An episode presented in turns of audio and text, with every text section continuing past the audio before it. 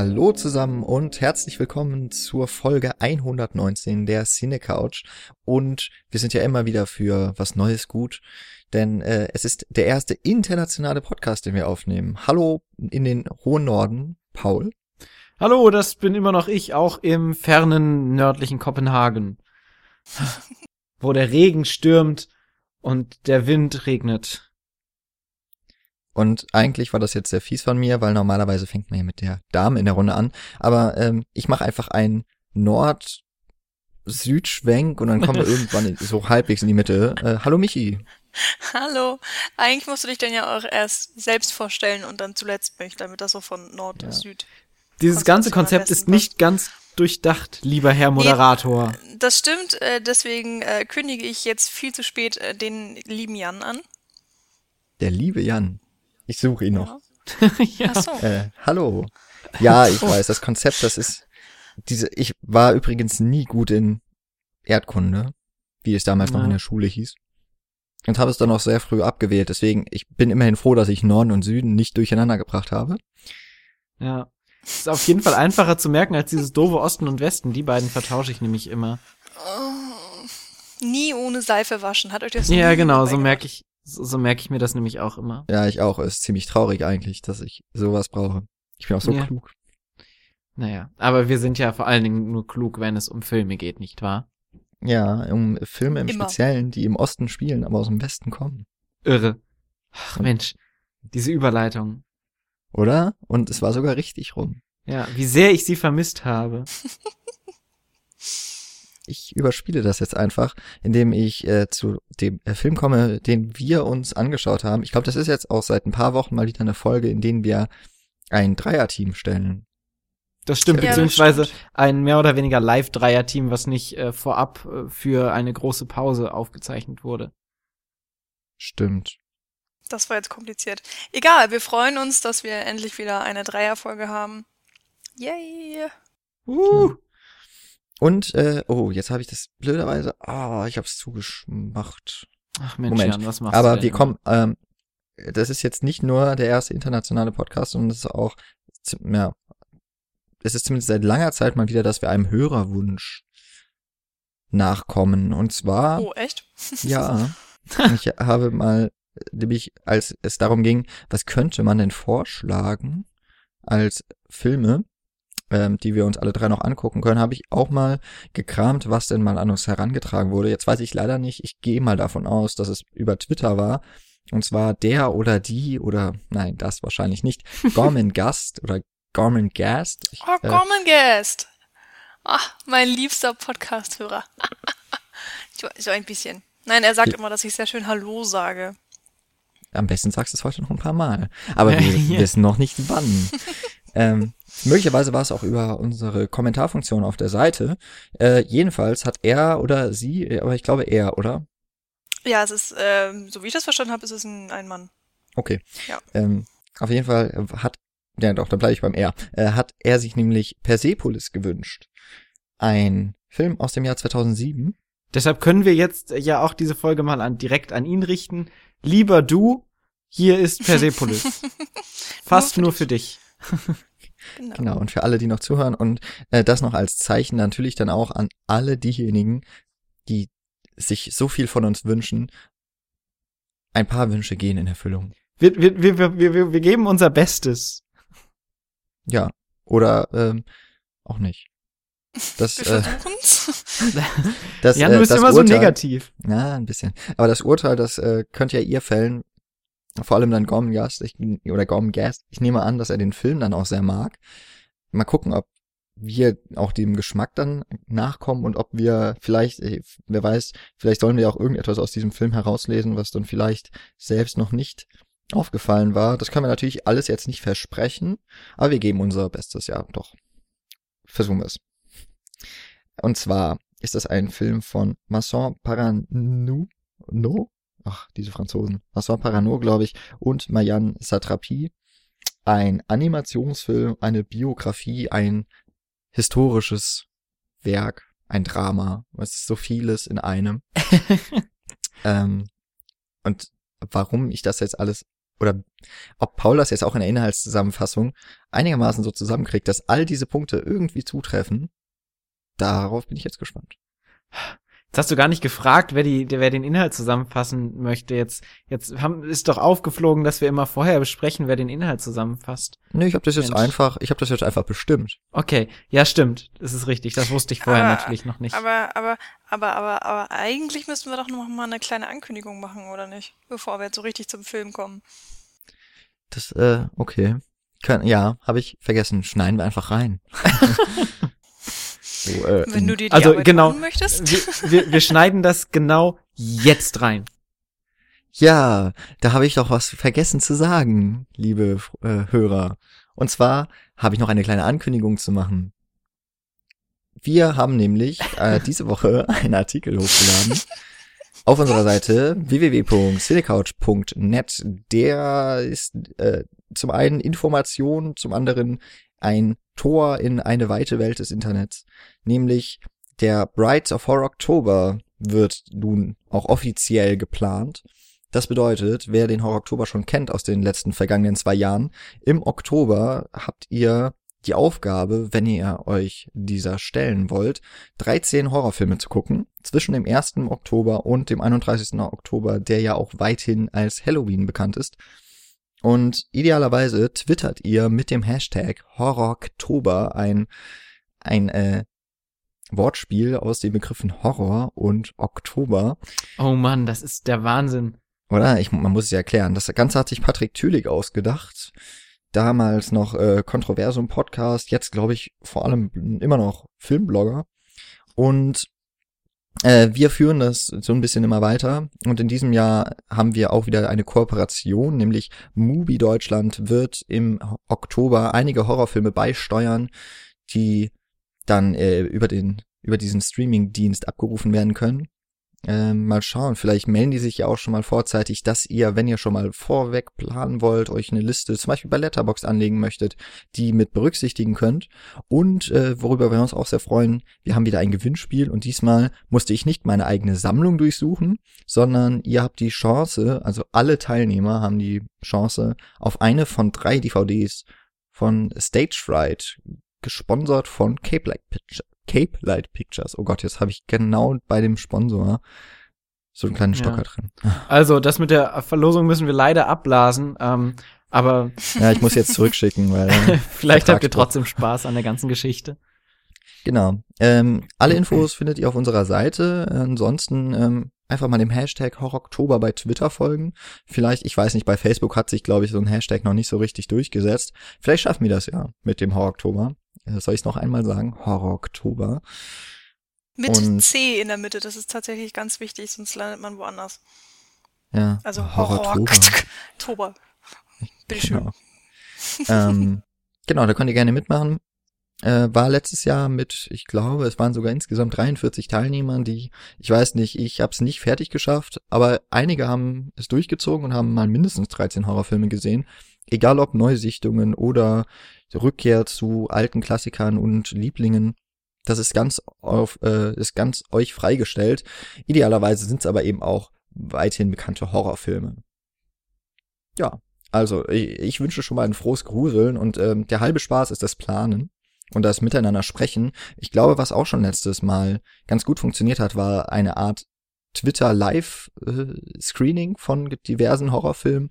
Da kann man sich dann gemeinsam auch aus der Ferne gruseln. Ich weiß noch jetzt noch nicht genau, wer von uns alles mitmachen wird.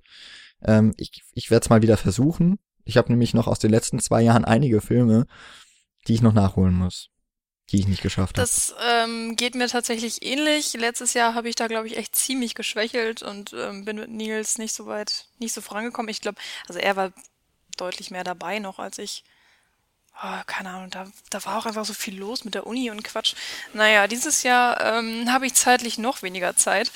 Aber wenn ich schon wenige Filme gucke, dann können es ja wenigstens auch mal richtig gute Horrorfilme sein, habe ich mir gedacht. Und dann kriege ich hoffentlich eine Handvoll zusammen und kann mich darüber austauschen. Also ich nehme auf jeden Fall am Horror Oktober dran teil. Ich packe mich auch dann ähm, in den nächsten Tagen noch schön in die Liste. Und ähm, mache mir dann nochmal ein paar Gedanken, was ich denn, ob ich mir irgendein Thema raussuche, in welche Richtung das geht, wie viele Filme das werden sollen. Aber ich habe auf jeden Fall in den letzten zwei Jahren schon immer Spaß an der Aktion gehabt. Ähm, Finde es auch super, dass so viele Leute mitmachen, dass es immer mehr werden. Und äh, dann möchte ich da auch eigentlich nicht unbedingt mit aufhören. Von daher, ich freue mich.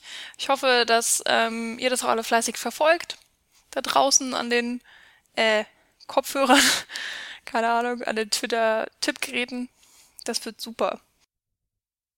Ja, ich, ich werde jetzt wieder ankündigen, dass ich mitmache und es am Ende dann nicht tun. Sehr Wenigstens gut. ehrlich. Ja. ja. Ich will, äh, ich mal etwas, was wir nicht vorher besprochen haben.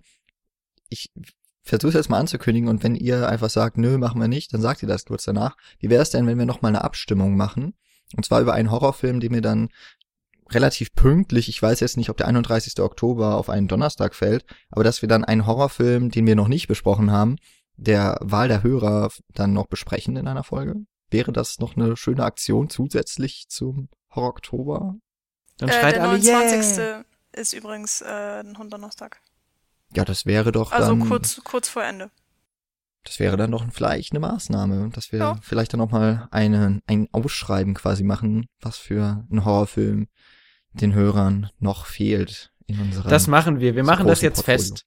Liebe ja. Zuhörer, bitte schreibt uns eure Vorschläge, wo wir gerade sowieso schon beim Wünsche erfüllen sind. Wir sind ja in dieser Folge quasi schon voll im Thema drin. Ähm, dann schreibt uns doch jetzt einfach mal euren Horrorfilm, den ihr gerne besprochen haben wollt.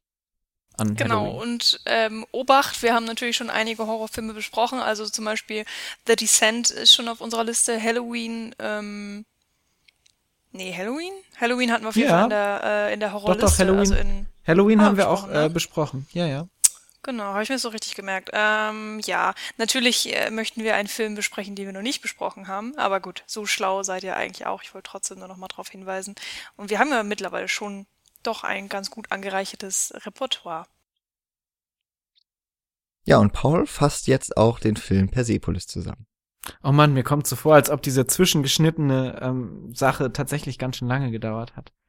Wir sollten Welche das zwischengeschnittene Sache? Ach so, da haben wir haben wir ja gerade vor einer Minute noch gesagt, wir schneiden was dazwischen. Hat das so lange genau. gedauert? Ach, diese ja. Zeit. Ach Mensch.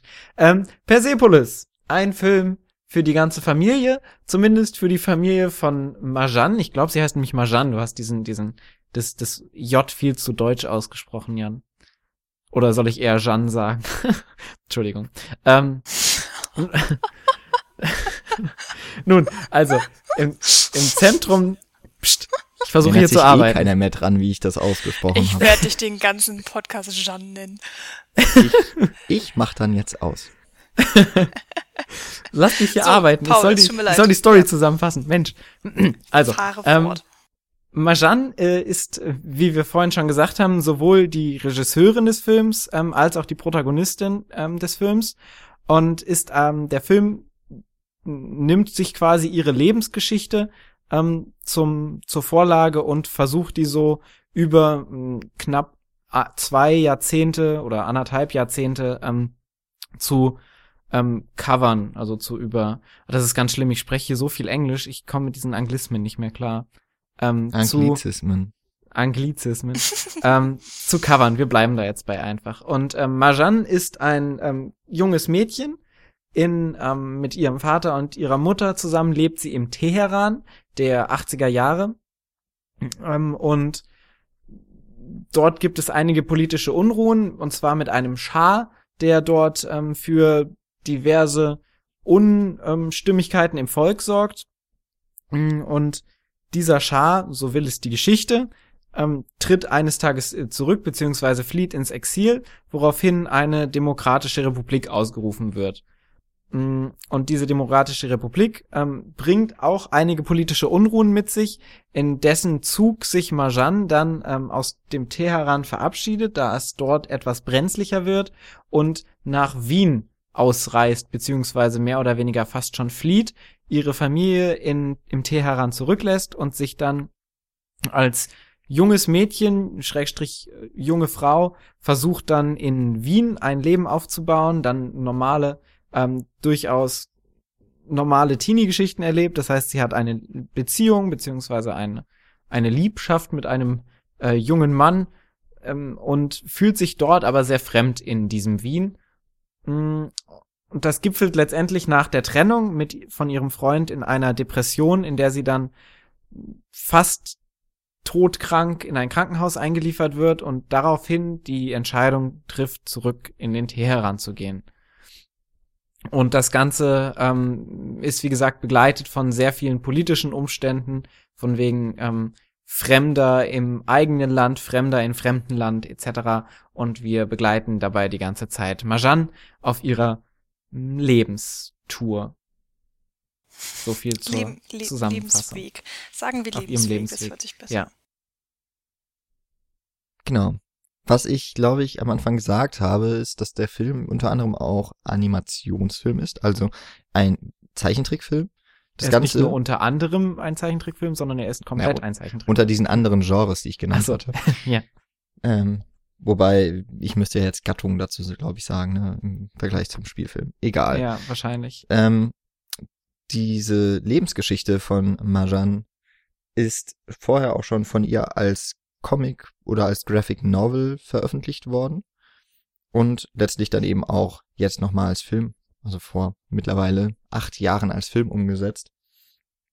Ähm, das Ganze stammt aus einer, ja, dann aus Frankreich sowieso ja auch ein Land, das beispielsweise auch mit den Asterix-Filmen ja durchaus eine Zeichentrick-Historie hat, auch im Filmbereich. Der Film war unter anderem für einen Oscar nominiert, das wusste ich schon gar nicht mehr. Ist aber auch schon ein bisschen her. Und er hat in Cannes seine Karriere, äh, seine Karriere, seine Karriere gestartet. Seine Premiere gefeiert. ja, ähm, ich kenne von Majan äh, Satrapi keinen weiteren Film, aber ich glaube, Michi, du hattest damals noch äh, Huhn mit Pflaumen, heißt er, glaube ich, mhm.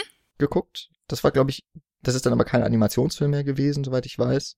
Oder? Nee, genau, das ist äh, schon ein Film mit ähm, ja, Live-Action, sagt man einfach, ne? Also mit, mit richtigen Schauspielern, ähm, Studio gedreht und so weiter. Aber der ist extrem fantasievoll. Also es gibt da auch viele Szenen, die, ähm, äh, wo man das Gefühl hat, okay, die spielen gar nicht mehr in der Realität, die sind so ein bisschen Alice im Wunderland mäßig, äh, extrem verträumt, sehr romantische Farben. Ähm, oh, ich es kann gut sein, dass sogar irgendeine animierte Szene noch da drin ist, aber das ist schon ein, ein Film mit Schauspielern richtig gewesen, mit ähm, äh, ein paar ziemlich großen. Oh, die eine Frau kennt man auf jeden Fall. Also Mathieu Amaric kennt man auf jeden Fall. Ich habe eher ja. gerade die Seite offen. Äh, weiß jetzt nicht, ob Maria. So, das ist sehr praktisch. Medeiros. Medeiros. Äh, also ich kannte auf jeden Fall ihr Gesicht. Ähm, Ah, wahrscheinlich auch ich, ich bin mit Namen ja generell einfach sehr schlecht, aber die kannte man und der Typ äh, mit nur einem Arm spielt da auch mit. Der auch in, in, in weiß ich nicht, glaube ich, Amelie oder so schon mitgespielt hat. Hm. Und Huhn mit Pflaumen ist ja tatsächlich, äh, Huhn mit Pflaumen ja. ist ja tatsächlich auch mit dem gleichen Regisseur, also mit äh, Vincent Par Paronon, wie auch immer man ihn aussprechen mag, zusammen entstanden. Die haben ja beide auch wieder zusammen sich zusammengetan und Regie bei dem Film geführt. Genau. Mhm. Ihr letzter und Film Persepolis, ist so, achso, sorry. Ich wollte es gerade ähm, noch hier äh, um ihre oder ähm, ja. Nee, mach ich da voll raus. Okay. ähm, ihr, ihr letzter Film ist ähm, aus dem Jahr 2014, ist The Voices mit Ryan Reynolds und Gemma Arterton. Und ich glaube, der oh. ist auch erst dieses Jahr bei uns äh, relativ klein gestartet, lief aber auch auf dem Sundance. Ich glaube, das ist so ein, auch eine sehr verrückte Horrorkomödie oder so. Ähm, so war es damals immer angedeutet in den Pressemitteilungen, die ich dazu gelesen habe. Ähm, da bleibt sie wohl auch, wie ich das jetzt auch schon so ein bisschen mal rausgehört habe, bei Hund, äh, Hund mit Pflaumen war ja, glaube ich, auch äh, ein teilweise sehr schräger Humor und der wird hier wohl noch ja. ein bisschen morbider. Und das war dann auch ja am, amerikanisches oder kanadisches, auf jeden Fall nicht mehr in Frankreich produzierter Film. Ja, aber Persepolis ist, glaube ich, ihr ja, ihr äh, Start, ihr Debüt in der Filmwelt. Genau. Äh, ähm, Persepolis ist tatsächlich sowohl Marjan Satrapis als auch Vincent, Vincent Paran, Paron, oh Gott, Paronos ähm, Regie, Langspielregiedebüt.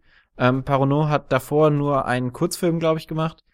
Ähm, und die beiden haben sich dann für Persepolis zum ersten Mal an einen Langspielfilm versucht. Ja. Genau.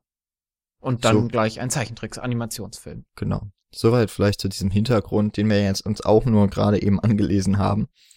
Aber dafür hört man uns ja nicht. Dafür kann man ja einfach entweder Wikipedia oder die IMDb konsultieren. Wir möchten ja eher über den Film dann an sich reden. Dem Und als so. Moderator wäre es jetzt natürlich gut, wenn ich einen tollen Startpunkt hätte. Aber ich würde das jetzt einfach mal, worüber würdet ihr gerne sprechen bei dem Film? Mm, Also ich finde, ähm, ich finde es ja ganz schön. Ähm, wir können zum einen natürlich über die Animation reden. Das wird auf jeden Fall noch ein großer Punkt sein. Mm, Was den Film aber natürlich interessant macht und auch jetzt gerade noch besonders interessant macht, gerade wenn man sich die politischen Debatten anschaut, ist natürlich die ganze politische Situation, in der sich die Protagonisten, Protagonistin befindet, ähm, das ja auch mehr oder weniger die zentrale Message des, des Films irgendwo ähm, darstellt. Ich habe es vorhin schon gesagt, Fremder in eigenem Land, Fremder im fremden Land. Hm, Das zieht sich ja durch den ganzen Film und ist gerade mehr denn je ein politisches Thema, vor allen Dingen auch in Deutschland. Von daher ist es vielleicht auch gar nicht so schlecht, dass wir den Film jetzt gerade im Podcast besprechen. Ist mir auch Das aufgefallen, stimmt. gerade die thematische, äh, politische Tragweite vielleicht für die Person. Man muss ja hoffen, äh, zum einen, dass wir auch noch in einigen Jahren vielleicht gehört werden und dass dann vielleicht mal neue Hörer kommen und so das Archiv durchkämmen. Und zum anderen, dass die politische Debatte und die Situation der Flüchtlinge generell auf der Welt und äh, im Besonderen auch in Deutschland doch irgendwann eine Lösung findet, die für alle verträglich ist. Ähm, Im ja, gerade jetzt im Jahr 2015 sind enorm viele Flüchtlinge unterwegs, gerade in Europa. Und das äh, ist jetzt total pathetisch, glaube ich, für die Leute, die das jetzt sofort hören dann quasi. Aber vielleicht ist es ja wirklich dann auch mal so kurz als, als zeitliche Eingrenzung. Ähm, sehr große Fragen, die der Gesellschaft oder die, der sich der Gesellschaft äh, auseinandergesetzt sieht, aber auch eben auch die Politik. Und ich finde auch, dass da Persepolis gerade richtig gut reinpasst und ein Film, der möglicherweise jetzt auch gerade noch mal ähm, wirklich gut wäre, sich anzuschauen, um ja auch die Hintergründe einer solchen Geschichte einer ist ja eben im Grunde auch die äh, Ma Marjan eine ein Flüchtling und äh, Genau. wo wie so ein Einzelschicksal sich dann in einem großen politischen Kontext, der hier sehr gut, finde ich, auch wiedergegeben wird und auch äh, sehr gut erklärt wird, dass man sowas dann auch einmal erleben kann. Jetzt, jetzt sind wir irgendwie schon Filme voll ja ins Thema eingestiegen. Ähm, ja. Ja. Was? Ja, Jetzt wir voll ins Thema eingestiegen, ja. Das, dachte, ja, da käme ich glaube, Das äh, ist Skype hat gerade ein bisschen, bisschen rumgesprungen. Das war komisch. Ähm, ja, aber wollen wir ja dann einfach liebe mal Zuhörer, mit das sind die Probleme, Geschichte die wir haben. Ich glaube, Michi, du bist Äh, einfach ein bisschen versetzt nach hinten. Ähm, ich befürchte, dass Ja, oder ich das bin ich versetzt. auch. Ist hier irgendjemand versetzt? Wir wurden versetzt. Oh. Wir versuchen damit zu leben. Okay. Genau, das sind die Probleme, die wir haben, nach seitdem wir nicht mehr zusammen auf einer Cinecouch Platz nehmen können, sondern nur noch die virtuelle Cinecouch ähm, Ja. Es konsultieren müssen. ähm, tut uns leid, wenn wir jetzt ein wenig übereinander reden oder generell technische Probleme ähm, erfahren. Vielleicht ergibt es sich ja auch wieder. Was ich aber eigentlich sagen wollte, wir können auch jetzt einfach mal ähm, ja die, die politische Situation im Film nochmal kurz erklären oder zusammenfassen oder beziehungsweise darauf eingehen. Finde ich gut. Okay. Möchtest du das machen? Oh Gott.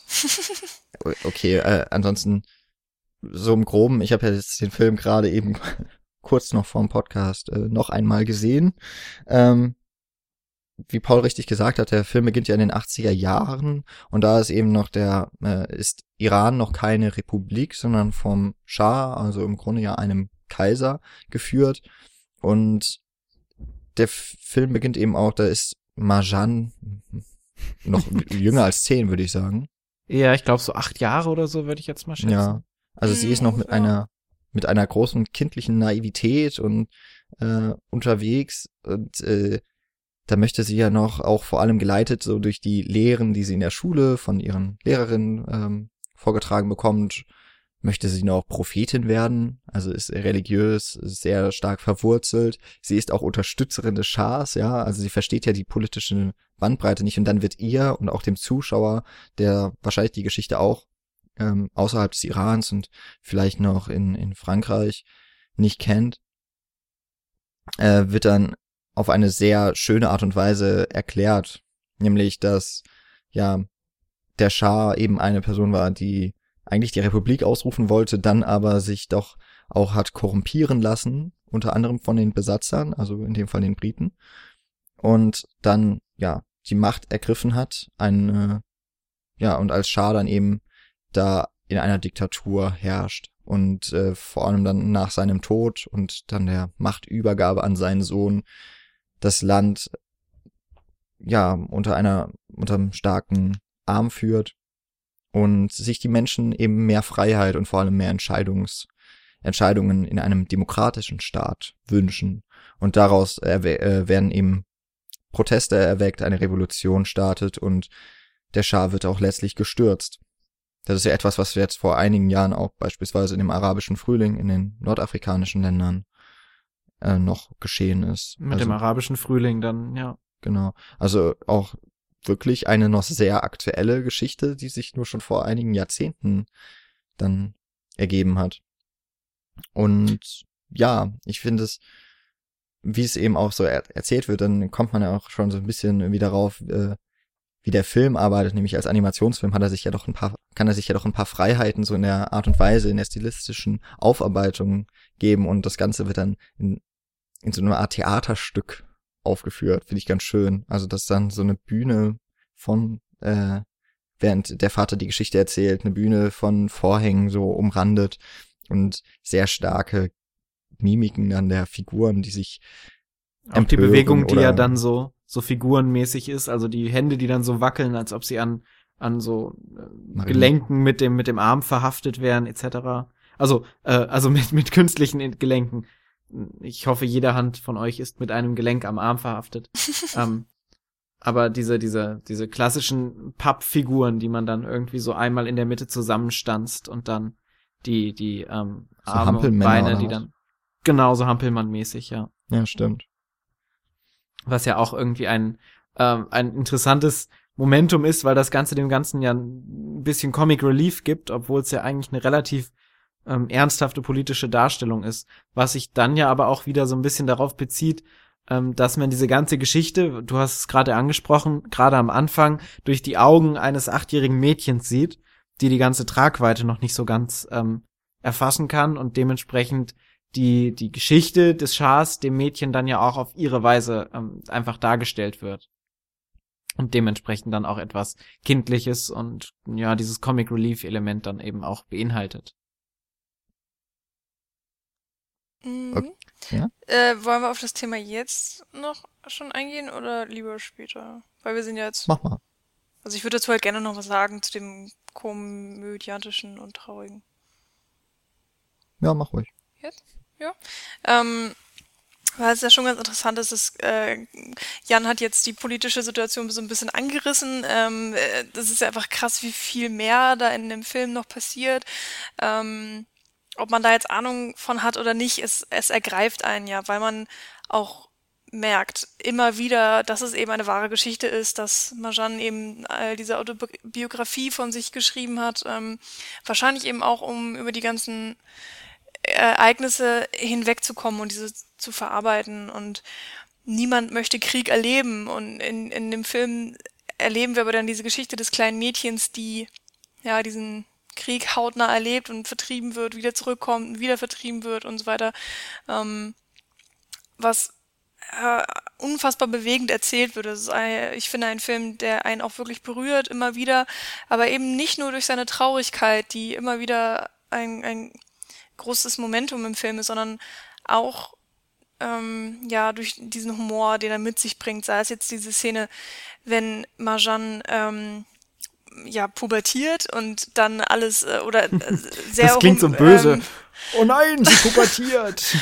ja, ich finde, das ist eine Szene, die mir wirklich am besten in Erinnerung noch geblieben ist, wie sie dann von 0 auf 100 wächst und äh, aber alle Gliedmaßen so nacheinander, weil das eben in der Pubertät so ist. Man kriegt Hormonschübe, dann wird die Nase riesig, dann kriegt man Pickel, dann sind sie wieder weg, dann sind sie wieder da und dann ähm, ist man, fühlt man sich porthässlich und irgendwann ist man dann eine, eine Frau sozusagen. Äh, ich finde, die Szene ist einerseits wunderbar animiert, andererseits birgt sie auch so viel Ehrlichkeit, ähm, dass dadurch eben auch wieder ganz viel Humor entspringt. Und das kann eine Mischung sein, die ganz krass nach hinten losgeht, diese Traurigkeit mit dem Humor. Ähm, ich finde aber in Persepolis funktioniert es wunderbar und gibt dem Film auch so eine ganz ähm, besondere, ähm, ja, wie soll man das sagen, so eine besondere Note eben und Mm, ver hm. andererseits verfälscht sie es auch nicht. Also man hat ja nicht das Gefühl, dass man es jetzt mit irgendeiner Hollywood-Komödie zu tun hat, sondern dieser Dokument, ja, nicht unbedingt dokumentarische Kern, aber dieser biografische Kern bleibt sehr gut doch erhalten. Ich, ähm, ich denke, das Ganze ist dementsprechend ähm, oder ist dem zutage oder kommt dem zutage, dass, oh Gott, das Ganze liegt vor allen Dingen auch daran, dass ähm, das Ganze ja, wie gesagt, keine, keine große politische Weltgeschichte ist, die da erläutert wird, sondern dass es eben im Zentrum das Leben von Marjan steht, in dem sich dann eben zentral auch dieses politische Weltgeschehen oder dieses politische, dieser politische Konflikt dann ein Einzug erhält. Ähm, dadurch mhm. ist diese ganze Geschichte ja eben auch immer durchsetzt von diesen persönlichen Elementen, was du ja gerade gesagt hast, wenn sie dann äh, in die Pubertät kommt, wenn sie Liebesbeziehungen hat. Ähm, und die sind ja fast schon, also für Marjan ja auch extrem wichtig und dementsprechend hast du eben immer diesen, diesen privaten, persönlichen Kern, der das Ganze eben nicht so überpathetisch wirken lässt, sondern der das Ganze eben immer auf so eine, die, die kleinste gemeinsamen Nenner runterbringt, eben Marjan als persönlicher Mensch, der sich da drin ähm, wiederfindet. Wir hatten ja oder vorhin auch schon mal diese eine Beziehung zum Beispiel angesprochen mit Marjan. Ähm, oder die, dieses Freunde finden etc., wenn sie dann im fernen Land ist, das sind ja dann alles die wichtigen Themen oder sind genauso schwerwiegend für sie wie die politische Verfolgung letztendlich. Also dass sie ja auch immer zwischen diesen ähm, Weltgeschehen und dem persönlichen Geschehen irgendwie hin und her gerissen ist und äh, so ein bisschen zwischenhergeschmissen wird. Also sie geht ja dann, obwohl es ihr politisch in Wien eigentlich besser gehen müsste, wieder zurück nach Teheran, weil sie eben persönlich keinen Anschluss findet in Wien beispielsweise. Hm. Und ich glaube, das ist so die ganz große Stärke, die der Film letztendlich auch hat. Ja, ich finde, da kann ich gerade mal so an zwei Dingen anschließen, vielleicht erstmal bei Paul, ähm, weil du das so sagst, es ist ja eine, so diese Mischung aus einem Leben, das sehr stark von politischen Umwälzungen geprägt ist, aber gleichzeitig eben doch auch immer ein, ein Menschen auch wirklich behandelt. Also wir haben es ja mit einer Person dann auch zu tun, die Gefühle hat, auch große emotionale Umwälzungen genauso erlebt. Und sie sagt ja, äh, ich habe einen Bürgerkrieg oder ich habe eine Revolution und einen Bürgerkrieg überstanden und jetzt gehe ich an der Liebe zugrunde. Äh, sagt mhm. sie nach dieser großen Enttäuschung in Wien. Ähm, und und dass da eben, da kann ich einmal mehr, also ich glaube, ich hoffe, ich habe diesen Film schon mal äh, genannt irgendwann im Podcast, dann kann ich einmal mehr von Alain René den Film Hiroshima Mon Amour empfehlen, der mit dieser Art und Weise, wie man Schmerz vergleichbar macht, ganz äh, exzellent mit umgeht. Und das äh, wird ja hier in Persepolis quasi auch so ein bisschen gemacht, dass eigentlich so die ganz großen Dinge, also dieser Krieg, der sich da abspielt, viele Personen, die man auch kennt, die man auch liebt, vielleicht einem genommen werden, dass das einem ja innerlich äh, genauso dann aber auch zerrütten kann, wenn eben eine große Liebe beispielsweise zu Ende geht, was ja erst einmal äh, ganz nichtig erscheint dann in diesem Kosmos. Ne? Mhm. Ähm, und auf der anderen Seite äh, war man auch beim Humor, da finde ich, hat der Film ja auch die, diese große Stärke, dass es ja ein Animationsfilm ist, dass auch der Zeichenstil sehr stark mit äh, totalen Überzeichnungen arbeitet. Ähm, es gibt ein, also eines dieser ganz bekannten Bilder aus dem Film, weil das, äh, das auch, glaube ich, immer ganz schnell aufgerufen wird, wenn man den, wenn man Persepolis bei Google oder so eingibt, ist das, wo äh, Marjan als kleines Kind diese, diese Jacke mit Punk is not dead, mm. ähm, Dead auch noch falsch geschrieben, ähm, trägt und dann sind da diese beiden ähm, ja, kann, ja, es sind ja nicht wirklich Nonnen, weil es ist ja, glaube ich, noch im Iran, aber die ähm, Frauen auf jeden Fall, die sich, Frauen, ja. die, die stark religiös sind und ähm, dem, dem System Treu. äh, treu, genau. Ähm, und die sind, die haben so Buckel, die haben auch keine richtigen Körperformen, die wirken fast wie Schlangen, die sie da so dann auch umkreisen und angreifen und so über ihr stehen und äh, mit ihren schwarzen Gewändern sie so bedrohen. Und das ist eben solche, ja, das sind eben Mittel, die kannst du ja im normalen Spielfilm, außer mit großen Computereffekten, nicht er, er, erzeugen. Mhm. Und da spielt der Film eben auch ganz stark mit den Mitteln, die der Animationsfilm bietet. Und das sind dann, finde ich, auch gerade so die, die witzigen Momente, die in einem sehr ernsten Thema verarbeitet werden, die richtig gut funktionieren. Beispielsweise, äh, ich glaube, das ist noch vorher im Film, da vergleicht Marjan die, die, den Aufenthalt von ihrem Onkel im Gefängnis mit dem einer ihrer Freundinnen und ist stolz drauf, dass ihr Onkel länger im Gefängnis äh, verblieben ist und damit der größere Held ist. Ja, also so kindliche äh, Naivität. in ja, Bezug auch diese, auf, dieses ja. äh, Konkurrenzdenken so ein bisschen, ne? Untereinander. Das finde ich sind auch so die ganz starken Momente in dem Film. Ja, genau bei diesen Momenten habe ich auch eben immer das Gefühl, ähm, dass da die, ja, die Autorin, die Regisseurin eben Marjan selbst spricht, dass das jetzt keine ausgedachte Situation ist, dass sie, sondern dass sie einfach wirklich ähm, so gut es geht versucht hat, darzustellen, wie wie sie selbst damit umgegangen ist damals, als sie noch klein war, wie sie die Welt gesehen hat. Und ähm, deswegen ist es ja auch umso interessanter dann zu reflektieren als, als Erwachsene oder eben auch als Jugendliche. Ähm, ja, äh, oh Gott, wie habe ich damals noch gedacht, wie weit bin ich heute gekommen? Ich meine, das haben wir ja alle, dass wir als kleines Kind Sachen nicht verstanden haben oder ähm, Sachen witzig fanden, bei denen man erst als Erwachsener realisiert, was da eigentlich so vorgegangen ist. Sei das jetzt, weiß ich nicht, die Scheidung der Eltern oder dass man sich mit seinem großen Bruder nicht verstanden hat. Und hier in Persepolis ist es natürlich noch eine viel tragischere Sache mit der Verfolgung des, des eigenen Onkels und so weiter und so fort. Ähm, da kann man sich einfach sofort reinfinden und sofort wiederentdecken, auch wenn das Thema dann doch sehr drastisch abweicht von dem, was man selbst erlebt hat. Aber genau diese Momente, seien sie jetzt ähm, sehr, sehr witzig, sehr, sehr tragisch, sie wirken alle wirklich aus der Realität geholt und verständlich. Und ähm, das ist auch ein, ein, ja, ein großer Pluspunkt dieses Films, dass, dass man einfach alles verstehen kann, was passiert. Dass, ähm, dass er einem diese, diese ja, Kriegssituation nahebringen kann, obwohl man selber im schönen, ähm, beschützten Deutschland aufgewachsen ist. Das ist, glaube ich, mit die größte Stärke auch des Films. Und dann eben noch als Animationsfilm mit einer Abstraktionsebene, die von der Wirklichkeit eigentlich gar nicht weiter weg sein könnte. Ja, der, äh, ganz kurz äh, da anzuschließen, ähm, weil also ich ich glaube, das ist auch schon rübergekommen, aber das ist eben auch ein Film, den man ganz stark äh, zum einen eine Authentizität, Authentizität äh, anmerkt mhm. und gleichzeitig aber auch, dass da die Regisseurin, die Drehbuchautorin und eben ja dann auch die Hauptfigur, man merkt richtig, dass das eine, dass ein sehr persönlicher Film ist. Ja, und genau. eben zum einen mit diesem, wie ich auch denke, eine, eine sehr ehrliche Form der Selbstreflexion, ja, also wie sie sich als Kind darstellt, hätte sie ja auch ähm, deutlich ernster und nicht so verspielt machen können, wie sie es äh, in dem Film umgebaut, äh, eingebaut hat. Aber auf der anderen Seite eben auch, ähm, wo es ersichtlich wird, meiner Meinung nach, dass sie noch einmal äh, auch selber über die Situation nachdenkt und sich dann so ein paar kleine, auch Gags durchaus erlaubt. Also sie ist ja mal in Behandlung bei einem äh, Therapeuten und der sitzt äh, zum einen natürlich, hat er Freud mhm. an der Wand hängen.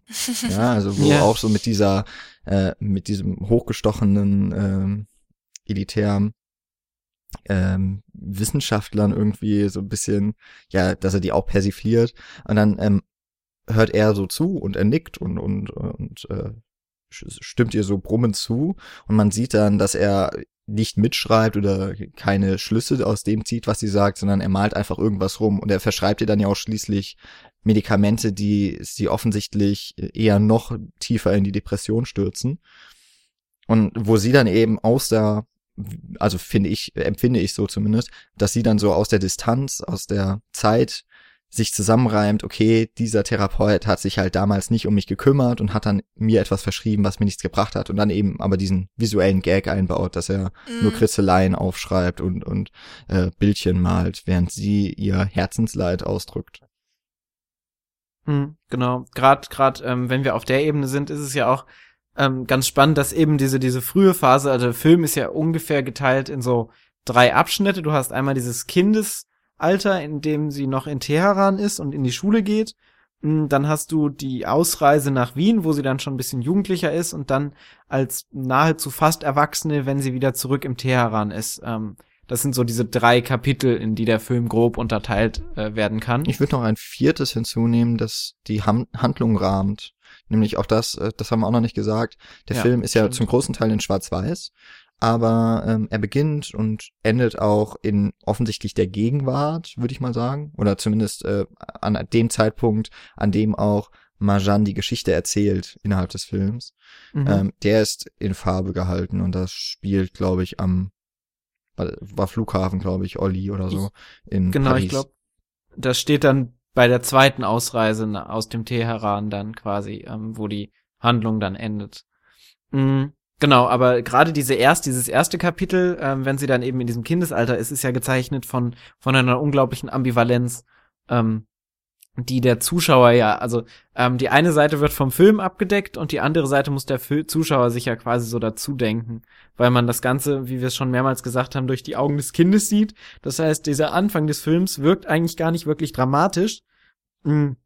Wird zumindest nicht so dramatisch dargestellt, wie man das vielleicht vermuten würde, wenn es darum geht, dass ähm, politische Umwälzungen passieren, dass Kriegsgefangene gemacht werden, dass Leute zu Tode kommen, etc. Ähm, sondern dadurch, dass das eben durch das Auge von Marjan äh, beachtet wird und durch diese kindliche Naivität, hat das Ganze noch eine gewisse Leichtigkeit, ähm, die natürlich davon konterkariert wird, dass der Zuschauer weiß, was da eigentlich äh, vorangeht. Man hat dann immer diese Nachrichteneinschübe oder ähm, ab und zu nochmal Reaktionen von den Eltern, die man dann dazu sieht, wo man sich dann als Zuschauer eben bewusst wird, in welcher politischen Lage sich das Ganze genau ähm, befindet, das Land, ähm, und dadurch eben diese, diese Zweigleisigkeit dargestellt wird. Also auf der einen Seite eben dieses höchst dramatische ähm, politische System, was da gerade am Umstürzen oder am umgestürzt werden ist, wo dann Menschen zu Tode kommen und auf der anderen Seite eben diese kindliche, ähm, diese kindliche Leichtigkeit, mit der das Ganze betrachtet wird ähm, wodurch der Film eben nicht so ein Pathos, nicht zu so einem Pathos verkommt, wie das vielleicht seine westlichen ähm, Adäquate machen würden in diesem Fall. Äh, was meinst du jetzt genau mit Pathos? Also meinst du, dass da dann zu viel äh, auf der Ge Tränendrüse rumgedrückt wird oder was? Ja, genau, also möglichst dramatisch zu zeigen, was da gerade ähm, politisch ähm, am, im Argen liegt. Mhm, wobei ich jetzt tatsächlich auch keinen Filme, Film kenne, der das richtig macht. Also jetzt keinen, der ähm, so die ganze Entwicklungsgeschichte von jemandem mit beinhaltet, beziehungsweise dass die ganze Geschichte aus ähm, der Perspektive eines Kindes zeigt. Also mir fallen nee, eben genau das. Das ist ja genau diese Stärke, die der Film eben hat, dadurch, dass er das über durch die, dass er, dass er gerade diesen Weg wählt. Und, ja, genau. Äh, aber ich habe ja gerade versucht, einen Film zu finden, der eben dieses schlechte Beispiel beinhaltet. Was für, was für ein schlechtes Beispiel. Also, naja, das mit äh, mein, zu viel Pathos und so weiter. Genau, das ging jetzt aber eben darauf, ähm, dass, dass die meisten Filme, die das dann haben, eben kein Kind haben, die dann ähm, durch den Augen, dass man sieht. Also es gibt ja durchaus viele Kriegsfilme oder viele, viele Filme, die sich dann mit, mit, ähm, also ich, mir fällt jetzt auch spontan kein Name ein, ähm, aber die dann eben auch mit politischen Systemen sich dann auseinandersetzen und dann vor allen Dingen eben ähm, den Finger so ein bisschen in die Wunde halten und dann zeigen, wie, wie schlecht es ist. Also das soll jetzt auch gar nicht schlecht oder abwertend gegenüber den, den Film sein. Ähm, aber das macht ja. halt den, den ersten Teil von Persepolis nochmal spannend. Was vielleicht wichtig zu erwähnen ist, auch so in dem Zusammenhang, dass ähm, Animationsfilme und Zeichentrickfilme ja bis heute häufig immer noch als Kinder, meinetwegen Familienfilme bezeichnet werden. Also in aller Regel kennt man dann eben die Filme meinetwegen aus dem Studio Disney, ja. Ähm, und da ist es wie ziemlich klar, dass da die Zielgruppe auch eine jüngere ist. Und Persepolis gehört also zu einer äh, immer noch, finde ich, sehr kleinen Gruppe, so einer Nische von Animationsfilmen, die sich auch durchaus mehr an Erwachsene richtet. Und dadurch vielleicht auch Themen, also zum einen ja mal diesen, diese politischen Themen wählt, zum anderen aber auch dann in dem Fall weiterhin authentisch bleibt, weil der Film hat ja keine Lösung parat. Also der Film endet ja in keinem Happy End, äh, sondern in einem wirklich sehr tragischen Moment, ähm, wie ich finde. Und da, ich würde jetzt mal sagen, also Waltz with Bashir, der ja, ich glaube, äh, zwei Jahre später, oder? Äh, ein Jahr später. Ein Jahr später sogar, mhm. ähm, ja, dann auch ein, ein, ja, auf eine ähnliche Art und Weise, aber dann in einem dokumentarischeren Stil, aber trotzdem als Animationsfilm ähm, ebenfalls so politische Themen aufgreift und mhm. vielleicht auch gerade dadurch, dass es diese Abstraktionsebene durch das Zeichen, durch diesen Zeichentrickstil hat, dass es das Ganze auch hm, begreiflich macht für diejenigen wie wir, die eben nicht in Kriegsgebieten aufgewachsen sind. Weil ich glaube, es ist, es wäre sehr schwer gewesen, diesen Film umzusetzen als, als normalen Spielfilm und dann eben nicht in diesen Pathos irgendwie ja. Abzutriften. Mm, ja, das stimmt. Ich kann mir auch sehr gut vorstellen, dass dann die humoristische Ebene nicht ganz so gut rübergekommen wäre, weil eben, äh, wie du ja auch schon an, anhand dieser einen kleinen Szene vorhin ähm, versucht hast zu beschreiben, der Humor sehr durch die Optik auch unterstützt wird ähm, oder eben auch begreifbar gemacht wird und, und verzerrt und ähm, ja, immer wieder klar ja, gemacht wird, dass das auch eben einfach nur diese diese eine Sicht dieses Mädchens ist, die dargestellt wird. Und es ist keine Sicht, die für die Allgemeinheit gilt. Und äh, die große Stärke in dem Film liegt ja eben auch daran, dass ähm, selbst wenn man jetzt, wie gesagt, von an Animationsfilme denkt, dann hat man relativ schnell diese Pixar ähm, Disney-Optik ähm, im, im Kopf und da, da entfernt sich Persepolis ja ganz, ganz strikt davon. Also mhm. minimalistischer als Persepolis kann man einen Film ja fast nicht mehr machen. Also du hast mhm. ja keine Farbe den Größteil des Films, außer eben in dieser Rahmenhandlung, ähm, die im narrativen Jetzt quasi spielt. Mhm. Ansonsten ist alles komplett der Farbe beraubt und dann hast du dementsprechend auch noch eine sehr, sehr minimalistische Zeichen, Zeichnung, gerade von den Figuren. Die sind ja, ähm, die Gesichter bestehen ja quasi nur aus ein paar Strichen, die dann die Nasen- und Augenpartien dann irgendwie umschreiben ähm, und Mundpartien. Und dadurch kannst du ja dann den Fokus ähm, auf, auf gewisse Dinge einfach extrem richten, indem du ähm, eben zum Beispiel gibt's diverse Momente, wo dann fast alles schwarz ist und dann nur ein Gesicht weiß zu sehen ist und und äh, durch solche Momente kannst du, wie gesagt, ganz stark Fo Fokus, Foki, Fokusse, den Fokus den richten. Fokus setzen oder richten, genau. Ja. Findet ihr denn, dass der Film trist wirkt äh, aufgrund dieser Schwarz-Weiß-Optik? Mhm. Also er wird also, nicht fröhlich, aber oder, er wird oder auch langweilig nicht in der, oder so. Also also hm, ich finde fast, dass die die Rahmenhandlung noch trister wirkt, weil da haben wir ja wirklich, also sie ist auch nur sehr kurz, aber wir haben da eigentlich keinen Moment, der irgendwie eine Lockerung bringt und irgendwie ist das halt in dieser restlichen Geschichte, die auch immer in Schwarz-Weiß ist, da haben man immer auch so ein Comic Relief irgendwie mal einen Moment. Also die Sache wird ja nie zu schwer irgendwie. Ja, ja dass man da also jetzt in Depression verfällt, während man den Film guckt, was glaube ich eine eine berechtigte ähm, Reaktion wäre auf so eine Geschichte. Ähm, ja, also ich finde dadurch, dass du eben ähm, also das Schwarz-Weiß ist das an, eine und das andere ist ja vor allen Dingen auch dieses Schattenspiel, was du dann mit diesem Schwarz-Weiß besonders schön machen kannst. Ähm, und durch dieses sehr diffizile Schattenspiel gibt es durchaus Momente, die dann eben trist wirken, weil sie trist wirken sollen. Ähm, andere dann aber auch wieder so ein bisschen überhöht dargestellt werden. Also ich muss jetzt ähm, für mich an das größte Comic Relief denken, war die ähm, Beziehung, die sie dann in Wien hat mit dem Schriftsteller, ja. ähm, der, als er dann äh, zum ersten Mal die, die ihr, ihr Leben betritt, dann quasi so wie so eine Jesusfigur dargestellt wird mit so einem Heiligenschein um seinen Kopf und er erscheint und leuchtet dann ja auch tatsächlich ähm, wo dann auch wieder mit diesem Schattenlicht, also mit diesem Schwarz-Weiß-Schatten ähm, gespielt wird. Und nach der Beziehung hast du dann quasi diese ganzen Geschehnisse, die du immer mit dieser Jesus-Figur quasi gesehen hast, mit so einer komplett umgedrehten Gestalt, mit schiefen Zähnen, ähm, in der Nase bohrend, mit total dümmlichem Blick.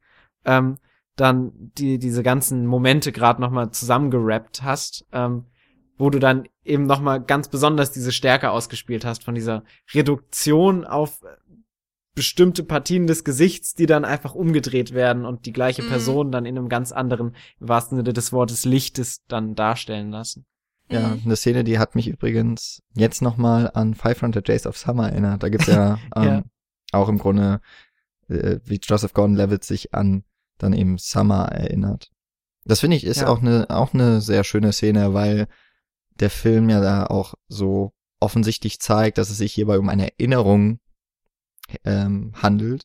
Und Erinnerung ist immer subjektiv und das wird ja in diesem, in diesem Spiel, wie man sich eben auch an gewisse Dinge erinnern kann, ganz deutlich. Das fand ich eigentlich ja. auch ähm, nochmal um diese, ja, oder so eine gewisse Grundehrlichkeit der gesamten Handlung irgendwie darzustellen, fand ich das sehr schön. Ich finde es einfach äh, interessant, wie eben, wie puristisch der Zeichenstil äh, in diesem Film auch ist. Also ähm, ich finde, es hat auch immer was Expressionistisches, eben diese, diese harten Kontraste, diese harten Kanten, die immer da sind. Ähm, vieles ähm, der Menschen ist ja eigentlich sehr ründlich gezeichnet. Ähm, da gibt, ja, sehr, wird sehr viel mit ovalen Formen, mit, mit, ja, mit Rundungen einfach generell gearbeitet, wenn man sich jetzt auch die Gesichter anguckt oder die, die Körperform. Die Schultern zum Beispiel sind ja eigentlich nie wirklich eckig. Diese Schultern und die ganzen Hand Handpartien sind, und Arme sind immer sehr rund und äh, die Häuser sind dafür eigentlich umso eckiger.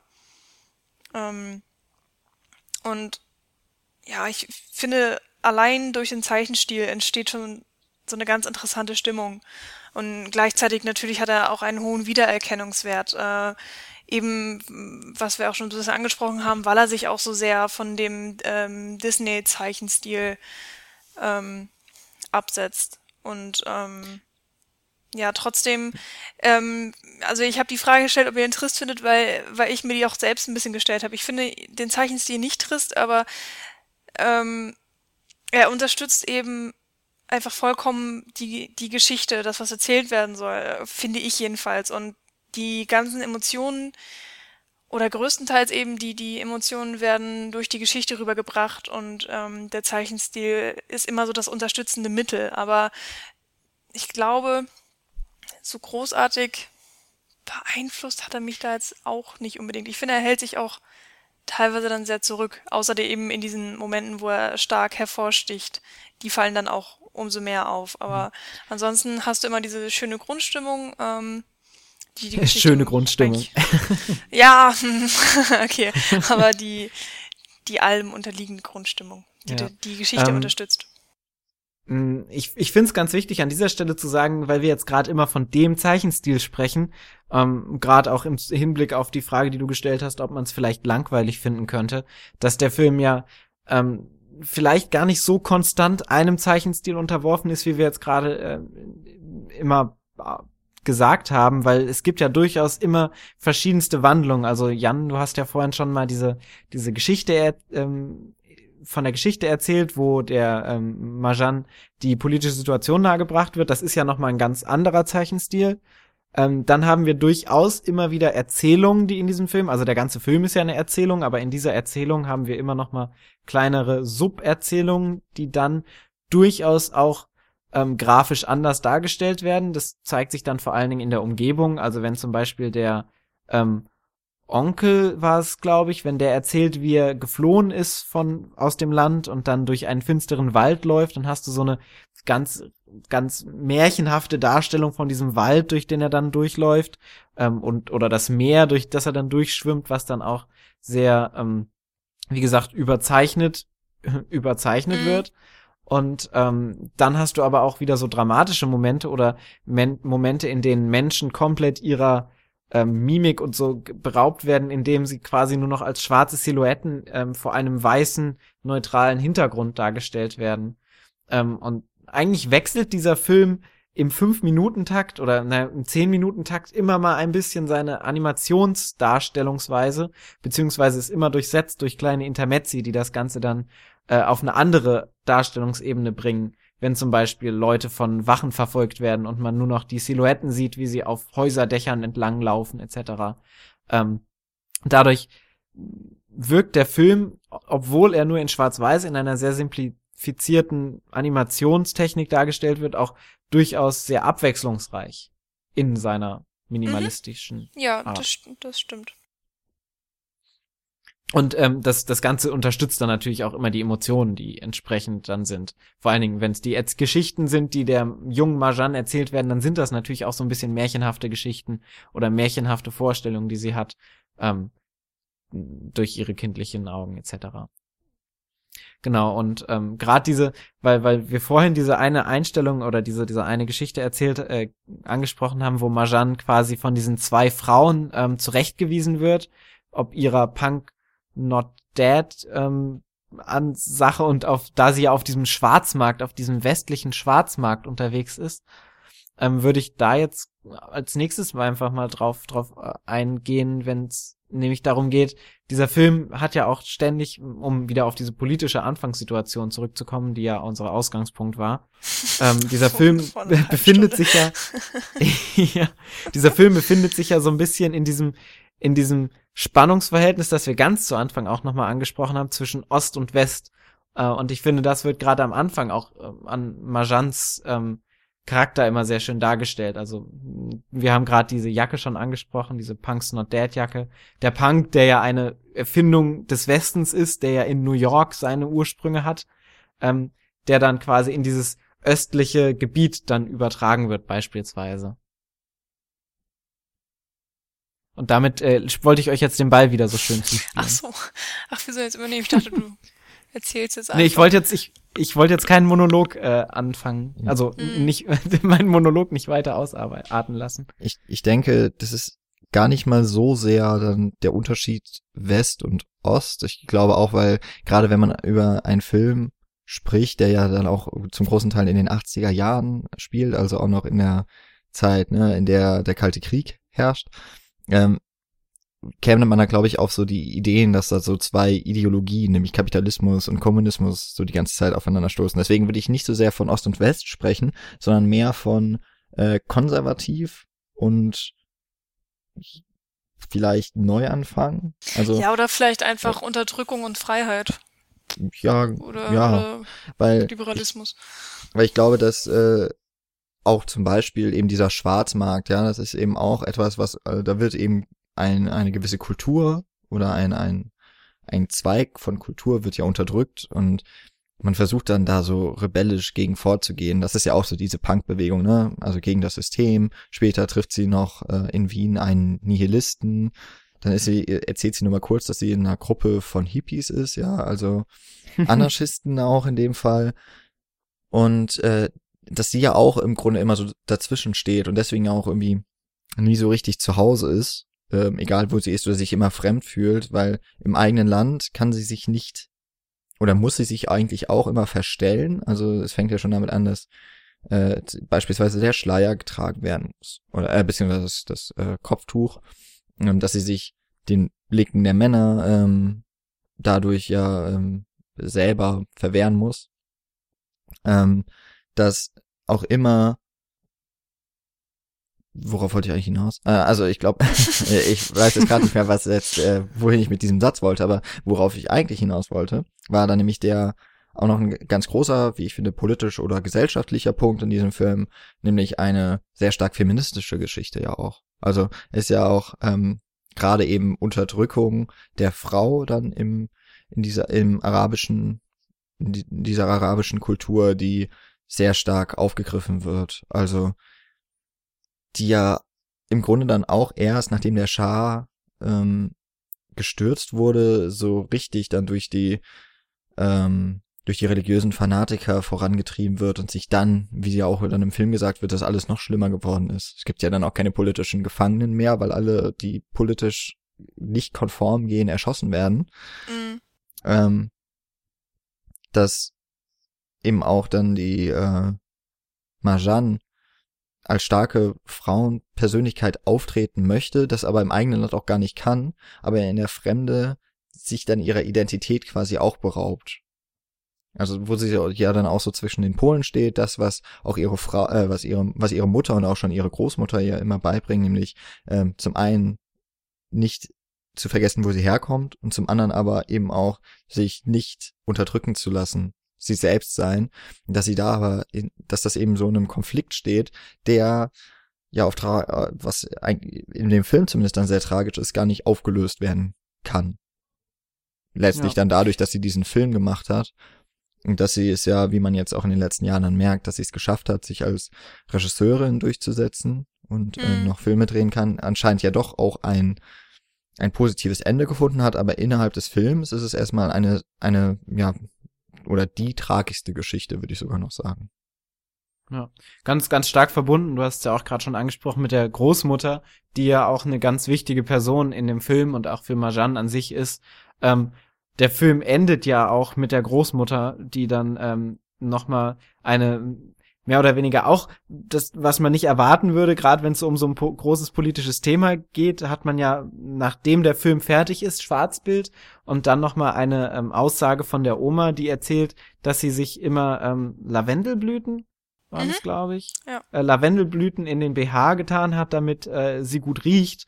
Ähm, und damit endet ja der Film mit, mit einer relativ alltäglichen Aussage von, von der ähm, Großmutter, die ja als emanzipierte, starke und selbstbewusste Frau ähm, so eine oder wenn nicht sogar die wichtigste Säule im Leben von Marjan dann ja einnimmt, gerade wenn es um dieses feministische ähm, und und wer bin ich eigentlich, ähm, wenn es um die Frage geht.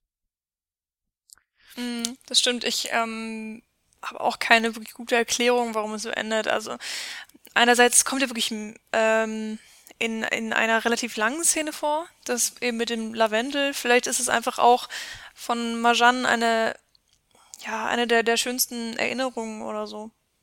Kann ja gut sein.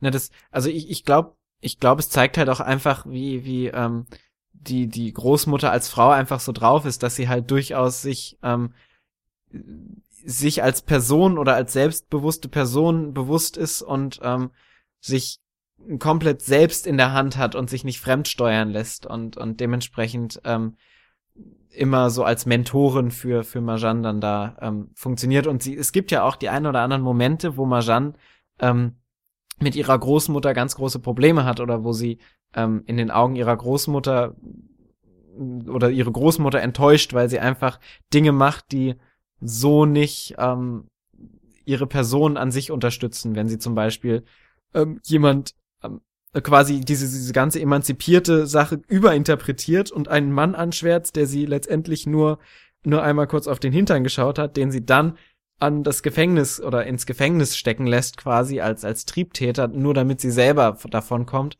wo er diese, diese emanzipierte Sache schon missbraucht wird und sie ihre, ihre Stellung als Frau quasi wieder ähm, zurück einnimmt, nur um sich selbst zu schützen und einen anderen zu schaden, ähm, eben im Gedanken das Richtige zu tun. Und ihre Großmutter führt sie ja immer wieder auf den richtigen Weg zurück, indem sie ganz offen und klar und deutlich mit ihr spricht. Hm. Und dass diese Großmutter aber nicht nur als Mentorin quasi fungiert, sondern eben auch als eigenständige Person, zeigt sich dann eben zum Beispiel an diesen Lavendelblüten, die dann so als kleine Charakterisierung irgendwie wahrscheinlich noch so ein bisschen benutzt werden, um die Großmutter greifbarer zu machen. wie du, wie du das gerade betont hast, benutzt. Es tut mir leid, aber ja. Wir können gerne zurückspulen. Was in der, äh, was in dieser banalen Geschichte von der Großmutter zum Ausdruck kommt, finde ich, ist ja so ein, ein Akt der Revolution eigentlich auch, so was Rebellisches von ihr. Ja, also, obwohl sie sich ja verschleiern muss, beispielsweise, möchte sie, wenn sie schon nicht sich wenn sie schon nicht gut aussehen kann oder so sich kleiden kann, wie sie möchte, behält sie aber trotzdem dann irgendwie das, was ihr wichtig ist, nämlich den, diesen Duft, den, der dann ja auch, also es ist ja quasi ein Parfüm, wahrscheinlich sind auch Parf äh, ist Parfüm oder so auch verboten, würde ich jetzt mal dann äh, noch von ausgehen, mhm. dass sie sich dem aber widersetzt. Und das ist ja auch so etwas, was den Charakter der Großmutter auszeichnet. Dass sie sich nicht unterdrücken lässt und das ist ja auch das, was ihre Familie äh, Majan von Beginn an, von Kindesbein mhm. an eigentlich predigt, nämlich äh, sich nicht unterkriegen zu lassen. Sie wird ja auch immer dann gelobt, wenn sie mutig für ihre Rechte, aber auch für ihre Meinung eintritt und immer dann, wenn sie dem zuwiderläuft, wird sie als auch teilweise als Schande beschrieben, äh, auch als Schande für sich selbst eigentlich. und dass das auch ihr Selbstbild, glaube ich, sehr stark prägt. Mhm.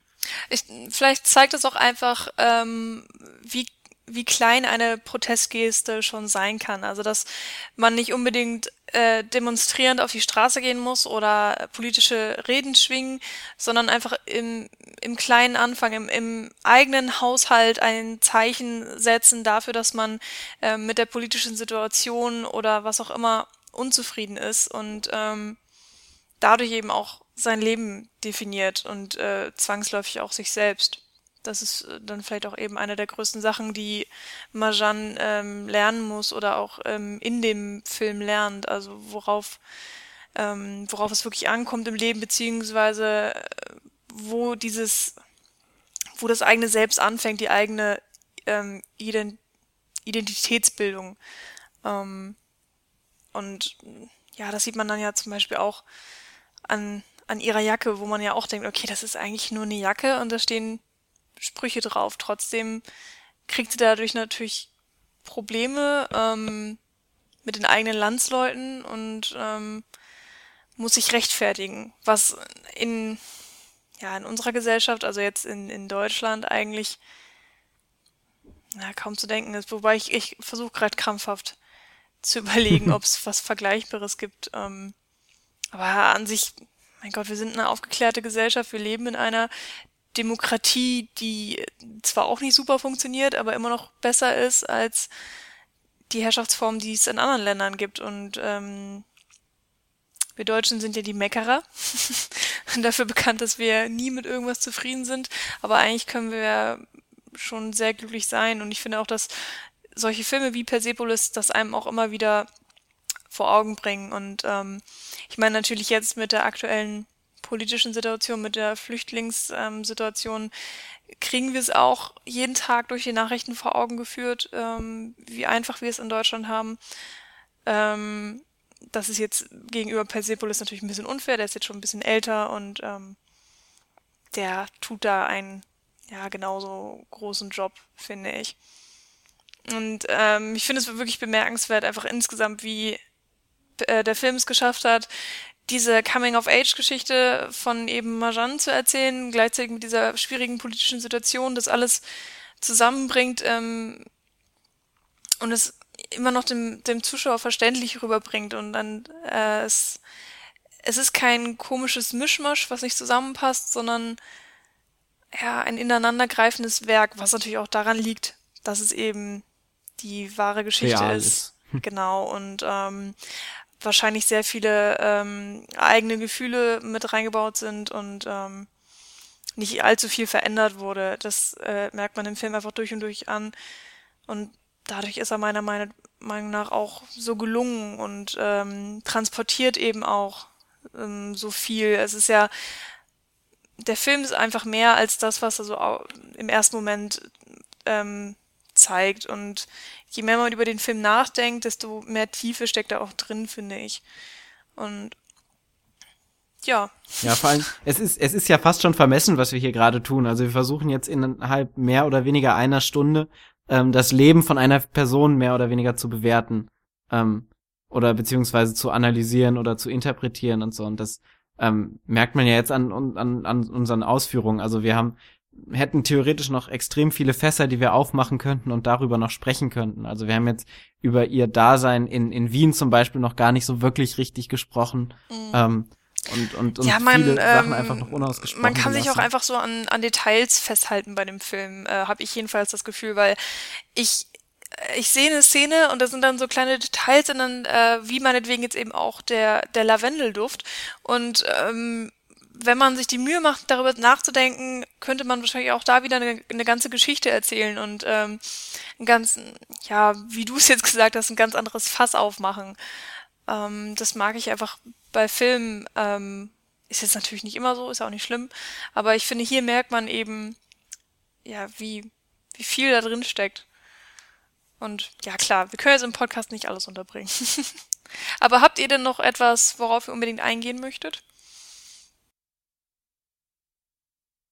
Ähm, nee, im Grunde war das jetzt auch, ich könnte jetzt ähm, die im Grunde schon mal beipflichten, dass äh, dann auch so ein bisschen äh, das Meckern, weil eigentlich warst du schon bei so einem ganz schönen Schlusswort und dann wollte ich schon so die Parade fahren, nämlich irgendwie, dass diese, dass so diese Akte dieser des Widerstands in dem Kleinen auch anfangen. Das hat, das hat sich so nach einem schönen ähm, Schlusswort angehört und wäre gerade in dieser politischen Lage auch so toll. Ähm, aber äh, macht nichts, weil du bist dann ja noch schön zum Fazit im Grunde gekommen. also Und- eigentlich habe ich alles richtig gemacht. Genau, ich würde fast sagen, dass ich da nicht viel, eigentlich nichts noch großartig hinzuzufügen habe. Außer vielleicht, Hm. dass, äh, so, da muss ich dann doch gerade mal ähm, einhaken, dass äh, es ist, handelt sich nicht um Lavendel, sondern um Jasmin. Oh, Äh, Entschuldigung, Mr. Jan. Naja, von wegen Details. das hast du Ja. aber, ähm, das aber lange gebraucht, um das jetzt einzuwerfen.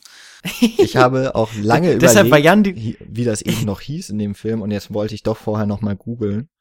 deshalb warst du die letzten fünf Minuten auch so still, wa? Ja, und weil ich euch nicht in, in, ins Wort Ins fallen Wort. wollte. Ja, das sagst du jetzt, um nett zu wirken. Ja, schon klar.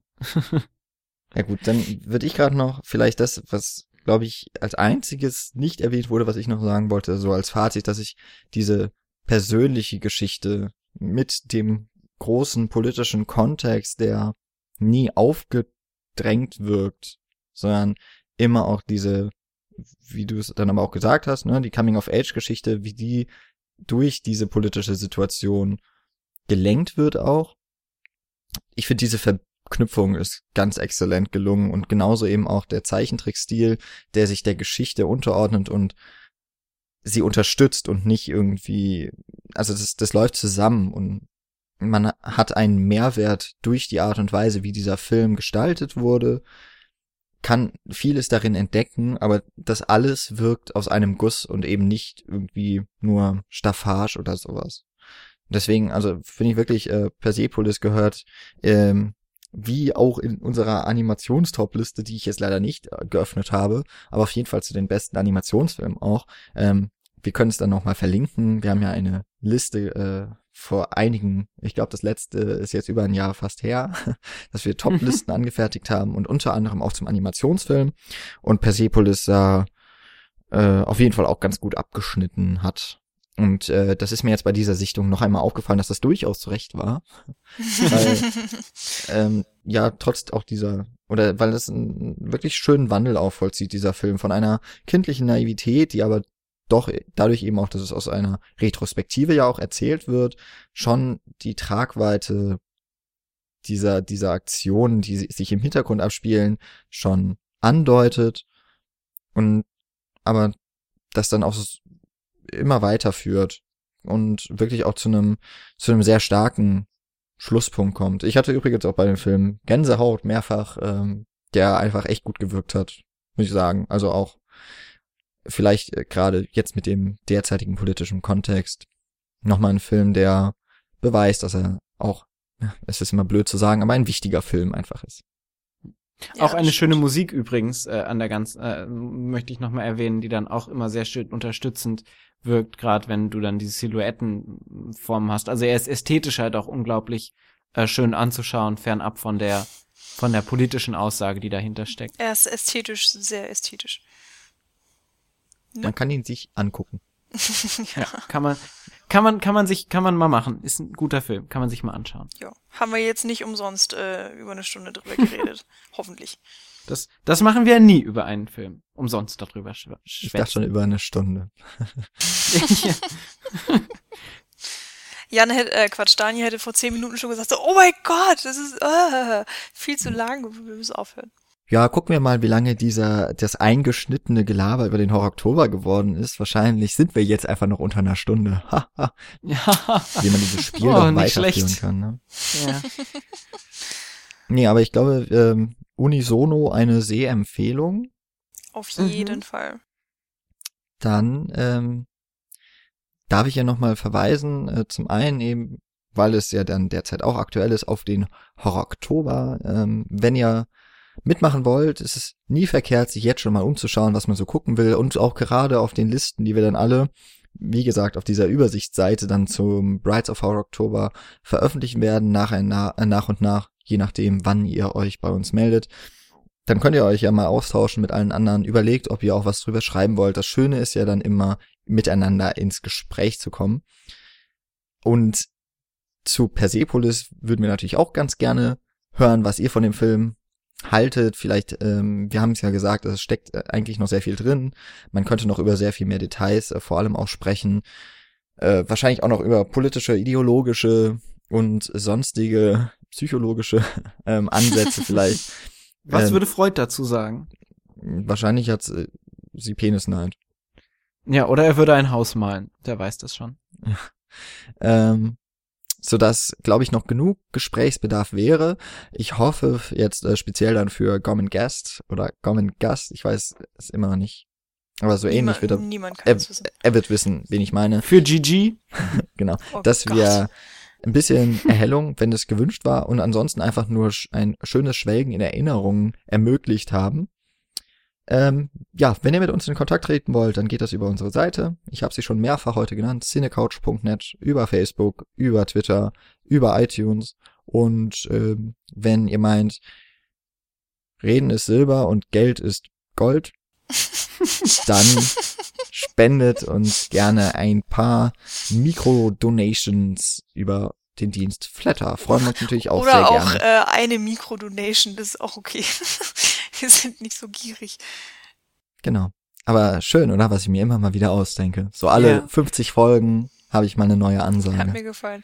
Das hast du Wo, bestimmt. wo, wo wir gerade bei Spenden, Entschuldigung, wo Nee. wir gerade bei Spenden sind, ähm, Paul braucht auch ist Geld, vielleicht, ja, ich brauche auch Geld, nein. du Flüchtling. Ähm, ist vielleicht auch gar nicht so schlecht jetzt mal, wenn, wenn man in dem Kontext von dem Film ist, auch nochmal drüber nachzudenken mit den ganzen, ich muss diese pathetische Ansage jetzt vielleicht auch nochmal so ein bisschen unterbringen, ähm, vielleicht auch nochmal ein bisschen an die ganzen Flüchtlinge etc. denken, die ja gerade äh, durchaus auch ein schlechtes äh, oder ein, ein schlechtes Leben hinter sich gelassen haben, wo man sich jetzt vielleicht auch über den Film nochmal etwas äh, hat aufrütteln lassen können, was da eigentlich in den Menschen oder dass da wirklich Einzelschicksale dahinter stecken. Ist vielleicht auch gar nicht schlecht an dieser Stelle nochmal zu erwähnen. Ja, es ist manchmal auch wirklich erschreckend, wie aktuell äh, Filme dann werden können, von denen man gedacht hat, dass es ja eigentlich ein, ein mehr oder weniger eine Geschichte, eine, also etwas, etwas wirklich Vergangenes darstellt. Naja. Genau. Aber wir wollen ja jetzt zu keinem komplett politischen Podcast hier verkommen. Nee, und ich Ähm. muss auch nach Hause. Ja. Und ich muss leider auch Genau. schon weiterziehen, aber ich hoffe, dass ihr uns nächste Woche wieder hört. Dann ähm, mal schauen. Es ist ja dann eigentlich wieder eine Spezialfolge. Wir hoffen, dass wir es logistisch und zeitlich hinbekommen. Wenn nicht, ihr hört uns auf jeden Fall nächste Woche wieder. Und In welcher Form auch immer. genau. Bis dahin wünschen wir zum einen viel Spaß beim Filme gucken, aber ich finde, da kann man sich doch noch mal anschließen auch an den Pathos, den der Film ja zum Glück oder in dem der Film nicht ertrinkt, aber Paul ihn schon eben dann doch noch mal herausgekramt hat, dass man auch durchaus versuchen kann, eine Willkommenskultur zu schaffen. Ich finde, das ist auch ähm, einem Filmpodcast, der sich normalerweise nicht politisch irgendwie äußert. Ich finde, das äh, ist uns dann doch auch durchaus angemessen, dass man hilft, wo man kann. Und äh, vielleicht, ja, vielleicht wäre es wirklich besser, bevor er uns bei Flatter bespendet, dann guckt doch lieber mal, ob man nicht auch eine Kleinigkeit an die Flüchtlinge, die hier ins Land kommen, machen kann. Das hast du schön gesagt. Ach, und ich bekomme kein Lob für meinen Pathos oder was? Mensch. Habe ich vielleicht gerade ähm, geschlafen. Naja, es Na soll hier nicht darum gehen, wer jetzt mehr Recht hatte, sondern es geht um was Das Größeres. stimmt. So, Das stimmt. ähm, darum kümmern wir uns dann hoffentlich auch mal. Und bis dahin sage ich erstmal Tschüss, danke fürs Zuhören. Tschüss, bis nächste Woche. Macht's gut.